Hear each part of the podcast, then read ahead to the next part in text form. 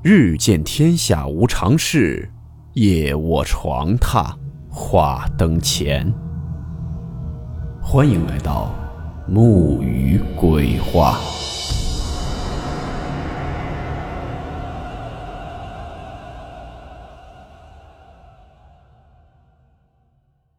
大家好，我是木鱼。今天的故事来自网友韩寒无投稿提供。故事名称：再婚。温馨提示：本故事含有未经证实的内容和边缘化知识，部分内容超出普遍认知。如感到太过冲击自己的主观认知，请大家当做故事，理性收听。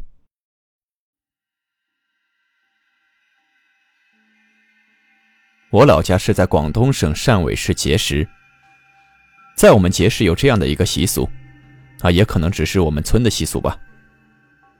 那就是如果在年轻时，男人的原配夫人不幸去世了，而男人又想再婚娶一个的话，那就得在原配入墓，也就是进棺材的时候，从棺材上跳过去，以此作为告知的方式。阿东是我们村的，在他三十几岁的时候，老婆不幸早逝。也没为阿东家里留下一儿半女。这阿东的父母呢，虽然也疼惜红颜薄命的儿媳妇儿，可这人已死，叹息也无用，不如为活人多做点事儿。于是呢，二老心里就盘算着为阿东再谋一任填房。这阿东很爱已故的妻子，也不愿意听从父母的指示，跨过棺材的事儿，最终也不了了之了。几年过去。阿东也不再年轻，看着两鬓斑白的父母，想想自己仍没有子嗣，确实也很不孝。于是呢，就决定听从父母的建议去相亲。很快，父母便给阿东找了个还过得去的女人。这阿东看着也不错，想着就尽快把事成了。阿东的父母是比较迷信的，想着调音，请原配媳妇上来把情况说明一下。可阿东对这些事儿不信。一方面也坚信原来的老婆会谅解自己，所以到他们俩结婚也没去干这事儿。可结婚后，怪事儿可就来了。明明阿东和新媳妇儿晚上是一起睡的，可到了半夜，这媳妇儿总是睡到了地上。这让他们着实摸不着头脑。阿东父母都说可能是原配不高兴，所以会这样。但阿东就是不这么觉得，但他嘴上说不觉得，心里也渐渐的起了怀疑。直到有天晚上，新晋媳妇连续三次醒来都睡在地上，可她明明就是跟阿东睡在一起的，这才让他们觉得这事儿不得不迷信了。第二天，阿东叫上父母，带上新媳妇儿，早早买好祭品，就到了原配老婆的坟墓那儿。拜完香后，阿东郑重地向原配介绍新来的媳妇儿。阿东的父母呢，也把情况说明，然后烧了纸钱，就去找师傅调音了。请到原配后，阿东也重新介绍一遍新来媳妇儿。这新媳妇儿也懂事儿，叫原配为某某姐。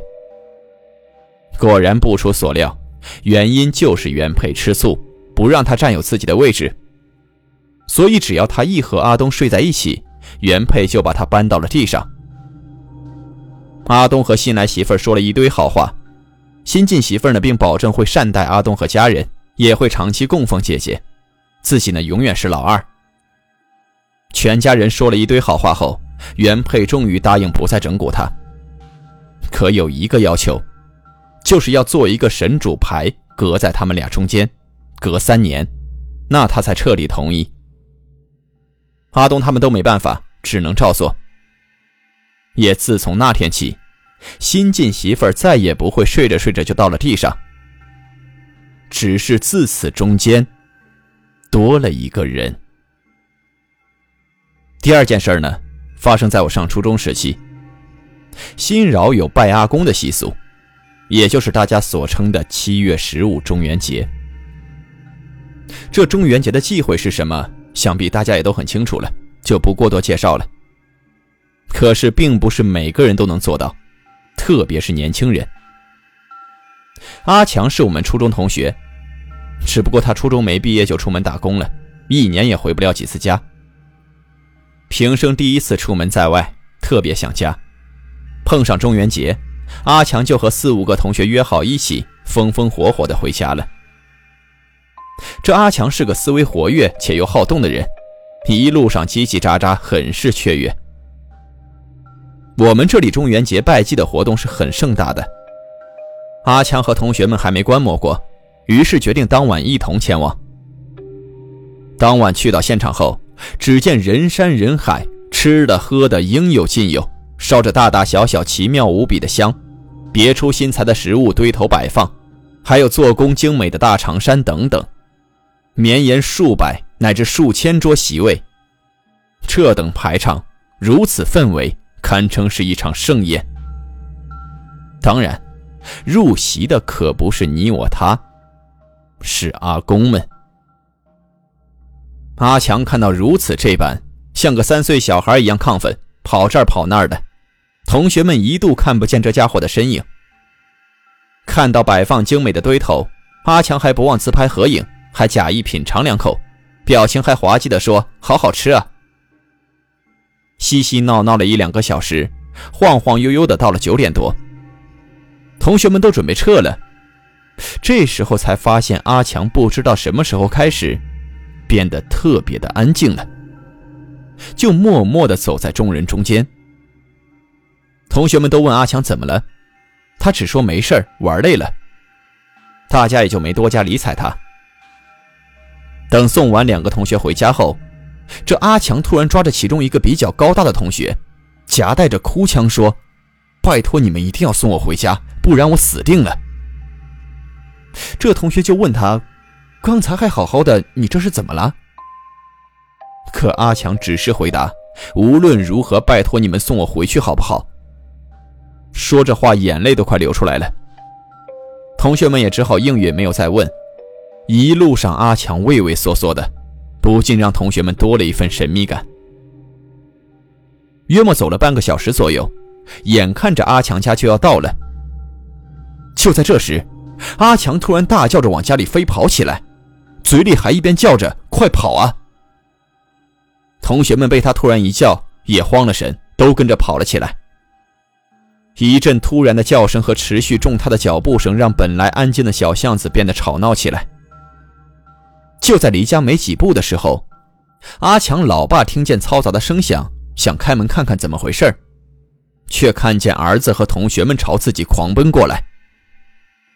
阿强老爸拦住众人，而阿强一直狂叫着：“快让我回家！快让我回家！我会死的！”此刻，同学们都愣着看着阿强。安静的巷子只有阿强失魂落魄的叫声。突然间，这阿强老爸对着同学们大声呵斥，说：“你们要干嘛？谁让你们来的？快点给我走！”同学们这会儿更是不知所云了，只是傻傻的看着阿强老爸。阿强也被自己老爸给震慑到了，突然也变得很安静了。就在大家面面相觑的时候，阿强老爸又大声的用刚才的话语呵斥了同学们一遍。同学们还是不知如何反应。就这样僵了十几秒钟后，阿强老爸又开口了，语气变得很平和，说：“好了，你们都进来吧。”同学们此时简直是云里雾里的。进到家里一坐下，阿强已经控制不住自己，流起了眼泪来。比起刚刚倒是冷静了点但脸色还是煞白。阿强的老爸就问：“你们晚上干什么去了？”阿强便和几个同学七嘴八舌，如此这般的把今晚去新饶游玩的事情说了一遍。阿强老爸哼了一声，说道：“还好我是有老爷的人。”要不然晚上你们就全回不了家了。这里的老爷，应该指的就是某位仙家。同学们这会儿全傻眼了，只有阿强在附声说：“对对对，刚刚有两个人一直跟着我，在我家门口才被我老爸骂跑了。”同学们倒吸了一口冷气，才恍然大悟，知道刚刚阿强老爸呵斥的不是他们。还有一件也是关于中元节的事儿。我老家这边每年到这个时候，每家每户乃至每个姓氏的族人都会大肆的祭祀圣人。传说中会有许多无法被超度和投胎的恶鬼，阎罗王呢会特别允许在这天出来接受人们的祭祀，可以吃到东西，也可以自由的游玩一番。在老家，每到农历七月起，大人们整整一个月都不允许我们到处乱跑，特别是晚上的时候。也要早早的就寝，话不能乱讲，不能大声喧哗说关于鬼的字眼，也不可以对着祭祀的东西指指点点等，做出不尊敬的行为，不然，你懂的。小时候呢，我们住在祖传的祠堂院子里面，就是有点像北京四合院那种老房子。我们这儿是三进三出，最里面的一间就是祖宗们的祖祠了。我们一家人则住在离大门口最近的一间小房子里。祠堂外是一个还算大的院子，但是地上都是坑坑洼洼的水泥地，还有两条臭水沟。但凡我们家族有盛大的一些活动，都在这里举行。祭祀圣人的中元节也不例外。大人们呢会拿木板把水沟盖住，然后拿着粗大一点的几十根竹子搭起一个帐篷，摆上十张红色的八仙桌，放上祭品香炉等等。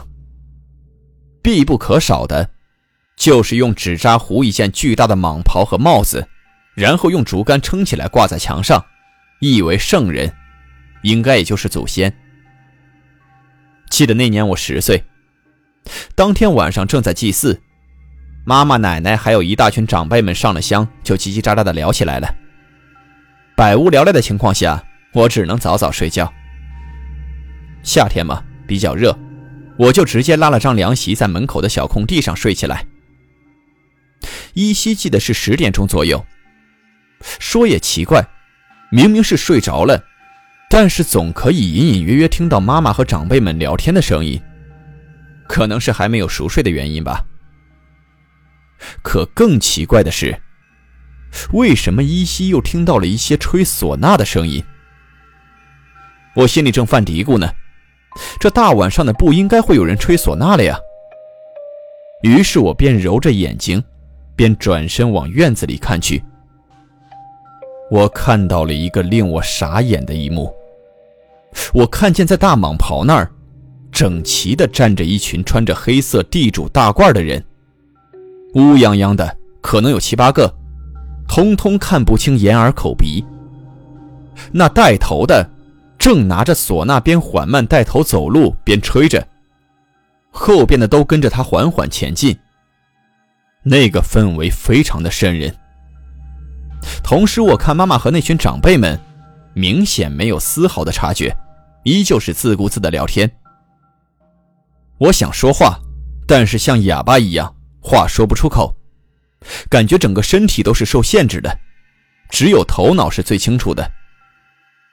基于本能反应，我突然感到特别害怕。我想我肯定是遇上什么了，什么也没敢想，闭着眼，害怕的心跳加速，只能一心念着阿弥陀佛，阿弥陀佛。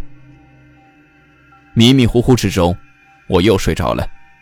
醒来已经是第二天早上，爸妈已经在做早饭了，而我也终于恢复了自由身。一切就像没有发生过一样。看那院子。帐篷还是那个帐篷，不过大蟒袍已经烧了。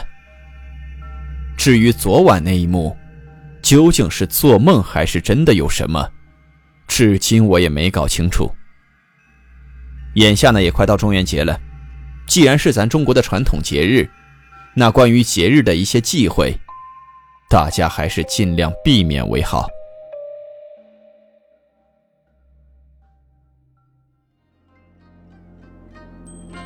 好了，我们今天的故事到此结束，祝您好梦，我们明晚见。